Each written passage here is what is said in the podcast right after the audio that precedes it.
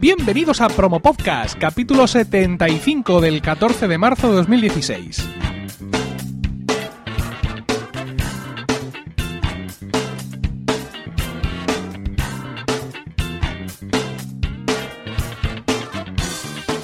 Muy buenas, mi nombre es Emilcar y esto es Promo Podcast, un podcast sobre micrófonos, técnicas de grabación, publicación, edición, medición de audiencias, entrevistas a podcasters, en definitiva, un podcast donde vamos a hablar de podcasting. Porque no hay nada que le guste más a un podcaster que hablar de podcasting. Aquí estamos después de una semana de forzado silencio a causa de esta epidemia de gripe que, nos asola. Pero antes de comenzar el podcast de hoy quiero dar un aviso. Existe una lista de correo de Promo Podcast con muy pocos suscriptores, que envía las notas del programa por email una vez por semana. Esta lista ha sido eliminada, pero a cambio tenéis la lista de correo de todo Emilcar FM, que os envía en la madrugada del domingo al lunes todas las notas completas de todos los programas de la red que se hayan publicado esa semana. Ideal para no perderos ninguno de los enlaces. Para suscribiros a la nueva lista de correo solo tenéis que entrar a emilcar.fm y buscar el cajón de suscripción en la barra lateral o abajo del todo si estáis en un dispositivo móvil. Y bueno, dicho esto, vamos sin más dilación con nuestro invitado de hoy. Pedro Sánchez, el hombre detrás de Pabellón Auricular, una red de podcast diferente, pero diferente de verdad. O sea, no es un eufemismo, ni un eslogan, ni un querer venderos la moto, sino que es de verdad diferente. Buenas noches, Pedro. Buenas noches, Emilio. Oye, ya que te tengo aquí, he dicho, el, creo que he sido el hombre detrás de Pabellón Auricular, pero ¿cómo, cómo definimos esto? O sea, yo, yo y tú, ¿cómo nos definimos? ¿Qué somos? ¿Jefes? ¿Dueños? ¿Soy el dueño de Milcar FM? Eso de, Eh, due- eso de dueño me, me suena a estar en un restaurante. No, no, ahora viene el dueño y le dice. ¿Somos CEOs? Promotores, diríamos. Promotores. Yo- Dios mío, jamás se me hubiera ocurrido. Eh, Digo porque lo promovemos, en realidad, sobre todo tú, eh, que eres un promotor del podcast, del podcasting. Somos promotores, creo yo. porque productores me suena más a otra cosa, ¿no? ¿Verdad? Algunos amigos que tenemos por ahí, sí. Sí. No sé.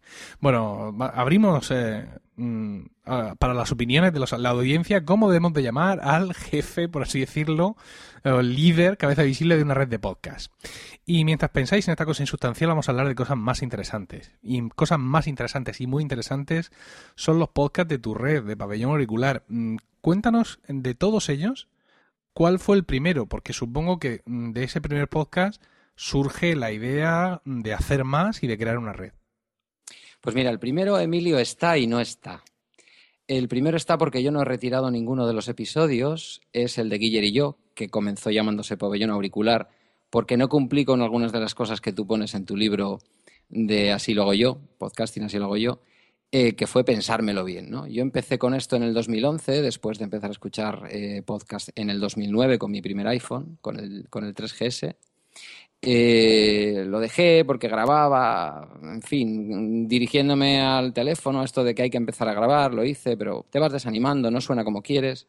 Y empecé esta vez, allá por octubre del 2015, eh, con, con pabellón auricular. Eh, lo que pasa es que después, por recomendación de algunos escuchantes que al mismo tiempo son podcasters, me dijeron que, como en algún episodio ha salido Guillermo, que por ahí, que eso era lo que, lo que gustaba, que eso era lo que estaba sonando.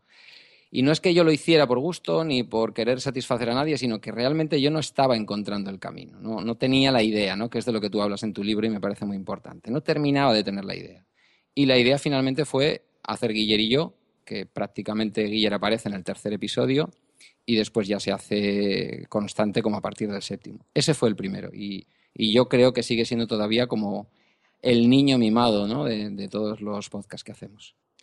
Y supongo que cuando encuentras ese camino, ¿no? Es decir, cuando consigues que esta primera idea encaje y lo, lo redefines y dices tú, ahora sí, entonces ya es cuando te embalas, ¿no?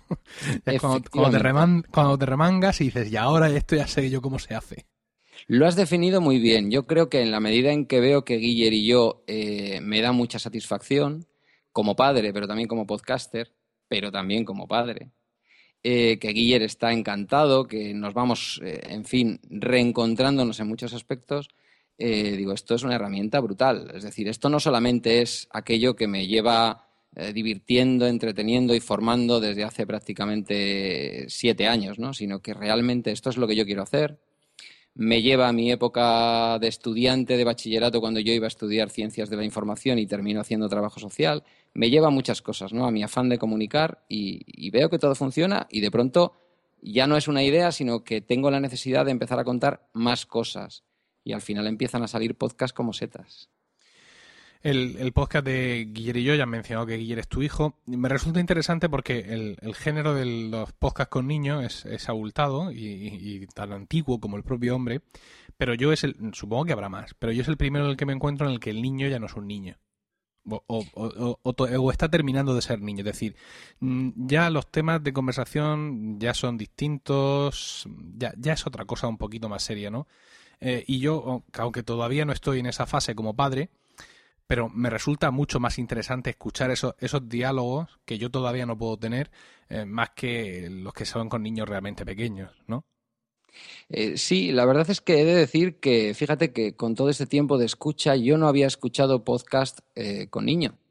es decir, no es una idea, así como algunos otros de la red, en fin, luego si me preguntas yo te lo diré, creo que hay, creo que hay verdaderos inspiradores Em, sin embargo, con Guillermo y yo realmente es el niño el que me inspira. Es esta manera que Guillermo y yo teníamos ya de antes, ¿no? De comunicarnos entre nosotros y que yo creo que el programa em, exacerba, es decir, la, lleva a su extremo. Esa manera en que tenemos la, bueno, en fin, la, la cosa de sentarnos todos los jueves, contarnos un poco la semana, porque Guillermo no vive conmigo de seguido, por ahora, falta muy poquito para que esto cambie y, en fin, pues eh, surge de esta manera en que el niño comunica de una manera especial, ¿no? Y yo creo que empieza a ver la vida también de una manera especial. Decimos que está en el final de su primera infancia y él un día me preguntó qué es eso, no se lo supe definir muy bien, más que decirle que estaba en los albores, en fin, de empezar su adolescencia. Y yo creo que ese es el momento, ¿no? La sazón.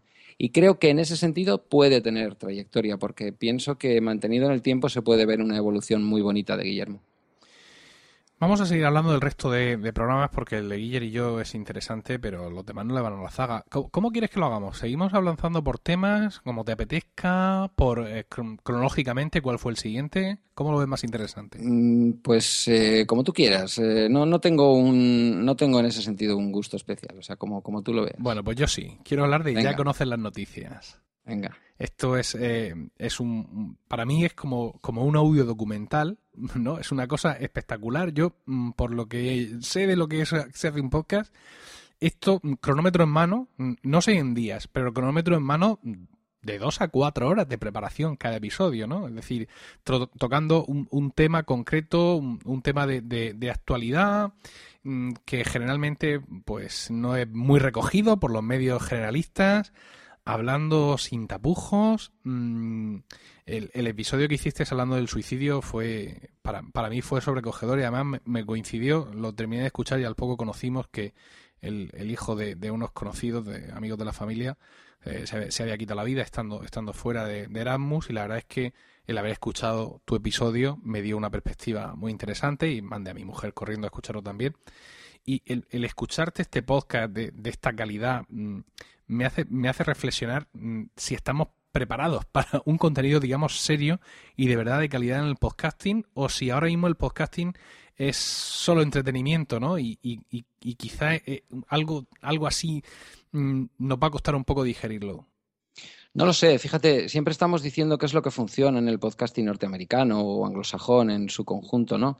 Yo hoy tenía una conversación por Telegram con una amiga en la que, bueno, no me importa decirlo aquí porque no sé si saldrá o no, pero yo lo cuento. Estoy intentando hacer un episodio en relación a la muerte de, Berta Cáceres, ¿no?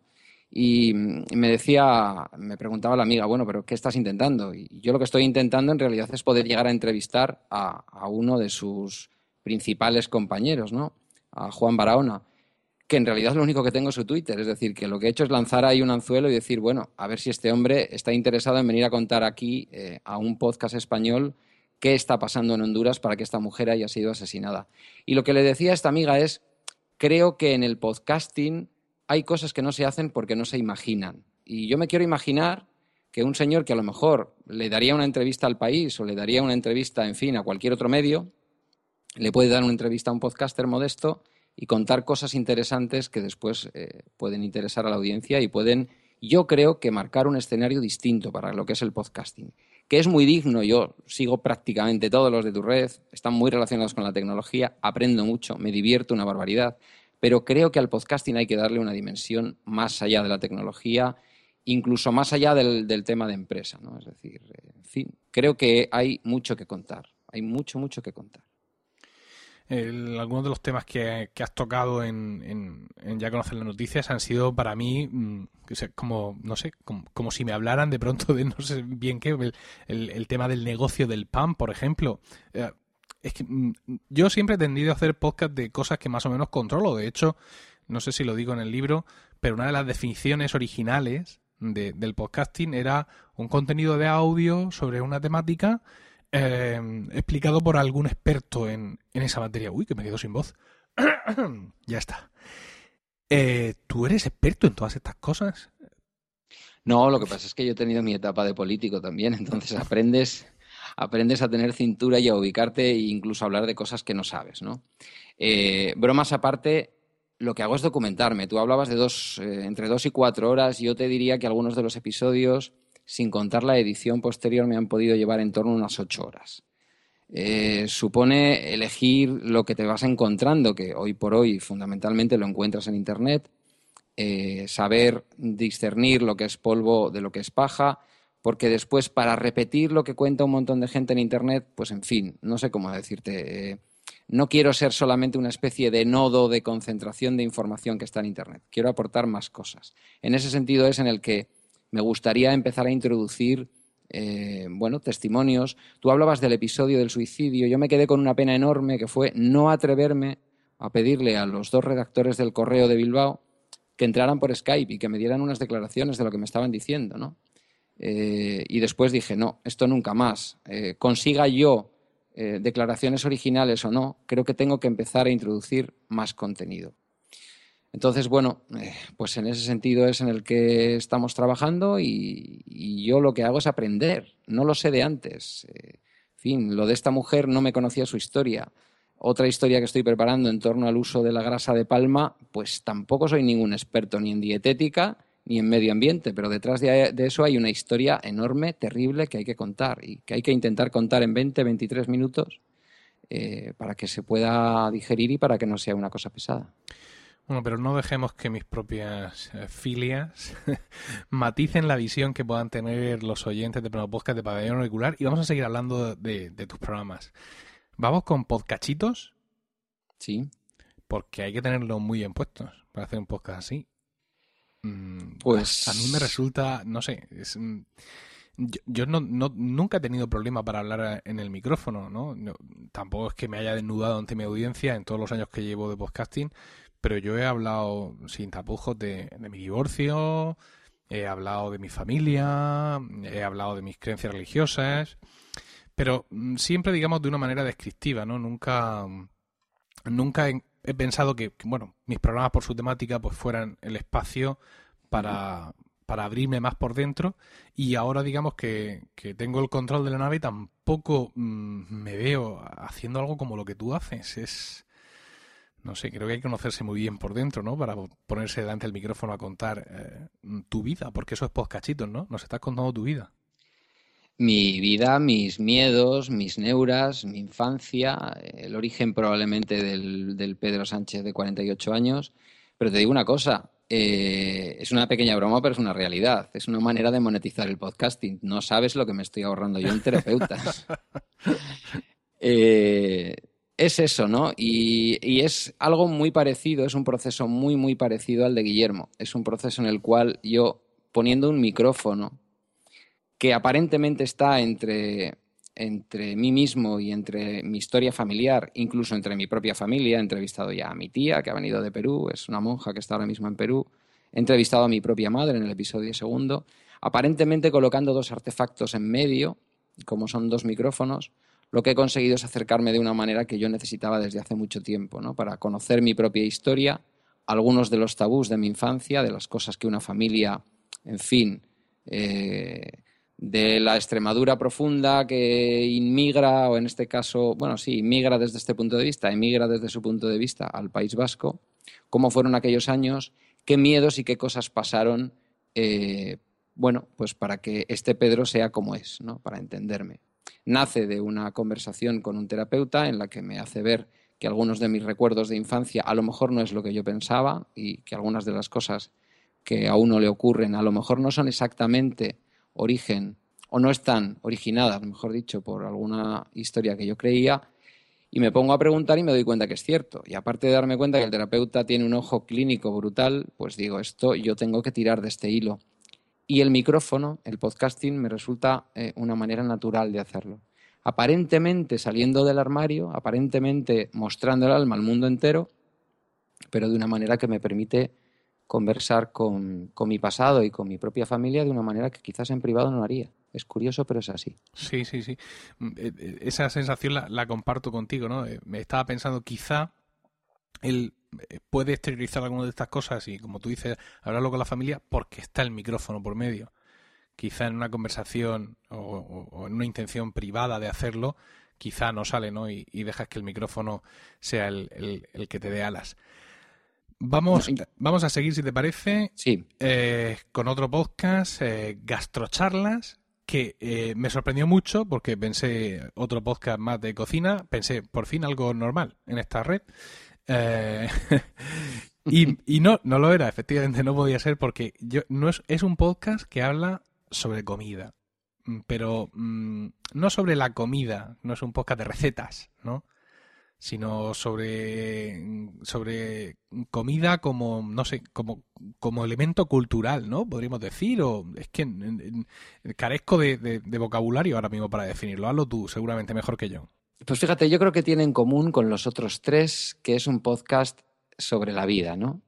Entonces, este es un podcast que yo eh, grabo con, con, un buen amigo, con Alejandro, con Conti Extenia en Twitter. Él es arquitecto es un arquitecto al que, como muchos otros, la crisis le pasa por encima y decide reinventarse, reinventarse con lo que le apasiona, que es el tema de los teatros y de los cines antiguos y este tipo de cosas. Y de toda esa reflexión intelectual de un arquitecto nacen muchas cosas, porque en el fondo la arquitectura Mm, en fin, no deja de ser un arte o una ciencia eh, que define o va creando los espacios en donde las cosas de los seres humanos ocurren, en donde las cosas de las personas pasan.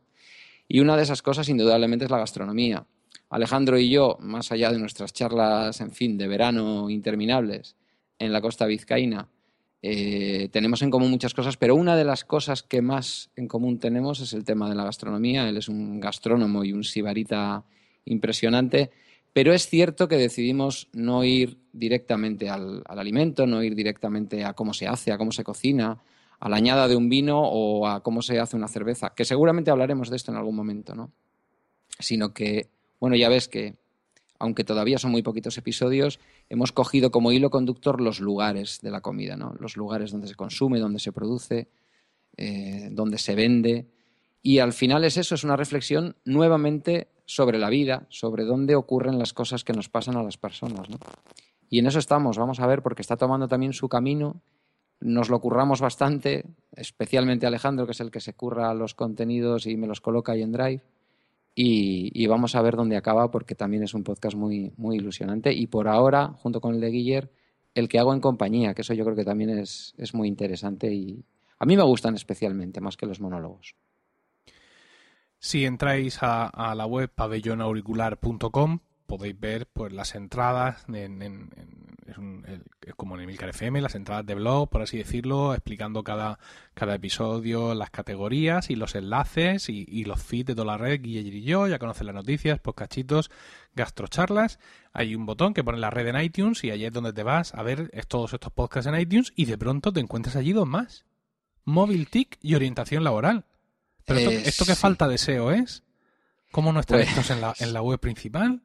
Pues no están porque están en proceso de abandonarse. Lo que pasa es que oh. estoy viendo qué hacer con ellos, porque de pronto abandonas un podcast como MobilTIC, que nace muy relacionado con, con, la tecnología en movilidad y con la tecnología, en fin, eh, eh, accesible, el Internet de las Cosas también, que además es un tema que últimamente por cuestiones laborales me está tocando abordar, ya ves tú en lo que acaba un trabajador social después de 25 años de experiencia, pues eh, me encuentro que lo intento abandonar y iTunes me lo coloca en la portada de tecnología y digo, bueno, esto sí que es curioso, una de las portadas más rojas, en donde hay más sangre en iTunes, allí que aparece un podcast medio abandonadillo, en donde, en fin, Sí que hay un episodio relacionado con una experiencia que tuve con el 4G en casa que ha despertado interés, pero los demás no han tenido demasiado éxito y no ese es el motivo de que lo quiera abandonar tampoco, ¿eh? porque no soy de los que piensan que los podcasts tienen que tener unas audiencias terribles, sino que mm, no termino de encontrar qué es lo que yo quiero contar en ese sentido. Y luego estáis tanta gente,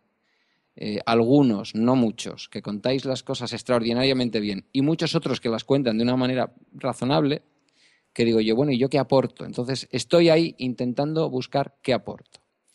Y en el de orientación laboral lo que me ocurre es que realmente empiezo a, fin, a, enfrentarme a cómo poder ayudar a las personas que por desgracia y en esta situación de crisis que todavía azota el mercado laboral eh, lo están pasando mal y me doy cuenta que lo que estoy aportando es bastante tradicional. No lo quiero dar por abandonado, pero quiero repensarlo. Quiero repensarlo lo suficiente como para aportar algo que sea más allá de cómo hacer un currículum o cómo enfrentar una entrevista de trabajo con las herramientas tradicionales, ¿vale? Porque igual hay que seguir hablando de cómo enfrentar una entrevista de trabajo, pero de una manera un poquito distinta. Están ahí, están en el refrigerador. Si definitivamente los cierro, lo que sí voy a hacer es un episodio eh, de despedida para llevarme un poco la contraria de lo que, de lo que hablo en podcachitos, de mis dificultades para despedirme. Pero de momento están solo en el congelador porque hay alguno más que viene en camino y alguno más que, en fin, nos ilusiona mucho a, alguien más que a mí. Entonces, vamos a ver. Yo, fíjate, estos dos, los he escuchado todos, ¿eh? He hecho, como estoy una semana de silencio, eh, bueno, ya, no, miento, ya para el lunes ya me los había escuchado todos. Eh, hice mi, mi, trabajo y me llamó la atención de que estos dos eran como más técnicos, ¿sabes? Es decir, sí. ¿no? Como más, eh, no sé, más eh, objetivos en, tanto el cuento, eh, pues, pues, cuentas cosas. a mí el de Google Maps, por ejemplo, me han contado tu experiencia, tu no sé cuántos, ¿no? Son, digamos, estos son de ciencias y los otros son de letras. por, decir así una banalidad, un poco absurda, pero no sé, me, llamó la atención de que estos dos precisamente estuvieran fuera de la, de la web y pensé, no sé, no querrá el, el tío quitarlos de en medio. Y efectivamente, veo que sí. Bueno, están ahí. Eh, también te reconozco que el esfuerzo emocional que supone, ya conoces, eh, podcachitos, y el esfuerzo intelectual y de tiempo que me lleva, ya conoces, pues porque está teniendo una audiencia que, en fin, dentro de lo que es la red, que es una red muy modestita, pues me doy cuenta que tiene una audiencia y una audiencia que, espera con un cierto ansia cada capítulo. Eh, me lleva tiempo. Entonces digo, a ver, mm, cinco yo solito, más más el que hago con, Alejandro, en fin, es mucho abarcar. Tú lo sabes bien, que al final, como tú mm. sueles decir muy a menudo, el día tiene 24 horas. Y, en fin, también trabajamos y también descansamos. Mm. Entonces, esa ha sido un poco la, la, historia. Pero ya ves que si los hubiera querido eliminar, no me hubiera temblado la mano y, sin embargo, están ahí, insisto, en la nevera. Eh, una pregunta cuya respuesta espero que, sea de utilidad para aquellos que están con un podcast ahí atravesado o que están empezando o no sé qué. Y es, desde, lo, que nos has contado al principio de la entrevista, cuando Guiller y yo era pabellón auricular y no le encontrabas el camino todavía, hasta ahora que te has construido tu, tu, tu red, tus cuatro programas más dos y ese otro que viene por ahí, mm, ¿Cómo te ves? O sea, ¿cómo, te ves de, satisfecho? ¿Cómo te ves que controlas el medio? ¿Qué, sensación tienes, digamos, de satisfacción podcasteril ahora mismo? Eh, la palabra es subidón. Hmm. La palabra es subidón y obedece a dos cosas. Una primera, a que uno empieza a hacer un podcast absolutamente modesto y se encuentra que un señor que se llama Sune eh, le manda un mensajito diciendo con Guiller estás acertando. Y otro señor, mm, absolutamente consagrado en la podcastfera, le dice, oye, mándame una foto cenital de tu mesa y de tu configuración, que yo aquí desde Murcia voy a ver si le echo un vistazo a la foto y te digo cómo puedes eliminar ese ruido, subir ese nivel. Y digo, pero ¿de qué estamos hablando? ¿De qué estamos hablando? Gente consagrada, gente que está en el metapodcasting, que están ahí en fin, no sé cómo decirte, tú sabes cómo se ve esto desde fuera, ¿no? Eh, esto es una comunidad, digo, aquí está todo el mundo echando una mano, todo el mundo. Yo hoy tenía una idea antes de empezar a grabar contigo Promo Podcast. Digo, Promo Podcast solo es la punta del iceberg de lo que este buen hombre hace por el podcasting. Y yo, perdona, te voy a sacar un poco los colores, porque esto seguramente no sé si te lo ha dicho alguien al micrófono, yo creo que en todos los promo podcasts que he escuchado no. Pero claro, la gente lo que no sabe es que el señor Emilio Cano, que tiene sus tareas en GTD, un montón de tareas puestas una tras otra, hasta con Tommy Cariño, cuando le tiene que dar un beso a su señora, de pronto saca un rato para decirte que le mandes una foto de tu mesa, que te va a echar una mano. Cuando nadie te conoce, cuando apenas acabas de empezar a, a grabar tu podcast, ¿no? Entonces, mis sensaciones de subidón por lo que tiene de comunidad todo esto, que es una barbaridad, una verdadera barbaridad. Se entiende cuando entras dentro cómo la gente quiere ir a las JPOZ y quiere abrazarse a los demás y quiere compartir unas cervezas. Y luego, eh, yo no sabía qué hacer con GarageBand, yo no sabía qué hacer con una mesa de mezclas. Es cierto que hay, en fin, herramientas como tu libro que ayudan y son súper fáciles de entender pero la evolución de estos cuatro meses y medio, eh, cómo suena el podcast. Yo me río cuando te escucho decir, bueno, hay que ponerlo en mono y bajar a la mitad. Y yo digo, yo en estéreo y a 256. esa, es, esa es mi marca. Me lo decía el otro día una amiga, ¿no? Que suele escuchar las previews desde, desde Drive y se acuerda un poco de mi madre a veces, porque dices, que no sabe lo que se tarda en descargar. Lo sé, pero esto es lo que hay, amigos. Entonces, eh, yo he llegado a todo esto, pero no por mérito propio, en fin, aprendo relativamente rápido, sino por toda la ayuda que me habéis prestado, todo el mundo. O sea, Sune, Josh, tú y mucha otra gente. Bueno, el amigo Otto, que es una pasada. Tantísima gente, es que es, es que es uno de de los grandes descubrimientos. Entonces, yo animo a la gente que haga podcasting porque es una pasada, pero también porque la propia comunidad en sí misma es una pasada. Bueno, yo es que, mm, bueno, gracias por tus palabras. Eh, mm, entiendo una de las cosas a las que he querido consagrar esta etapa de mi vida es a la promoción del podcasting. Entonces, para promocionar el podcasting está el, libro que ha sido una herramienta mucho más, eh, no sé, mucho más impactante de lo que yo esperaba, porque con ese libro bajo el brazo han surgido muchos podcasts. Mm y luego pues todo lo que pueda ayudar a la gente.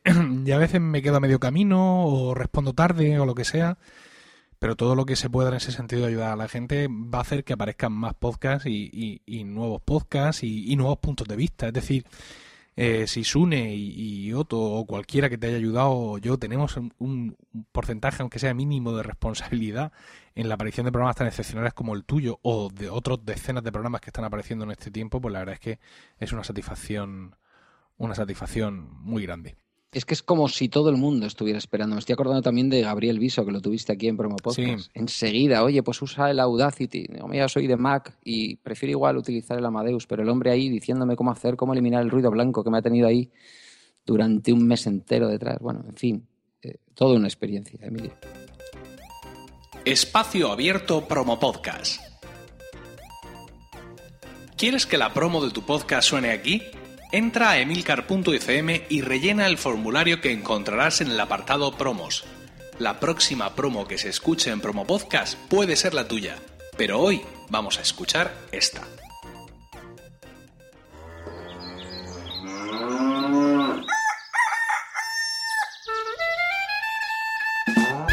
Sobre perros.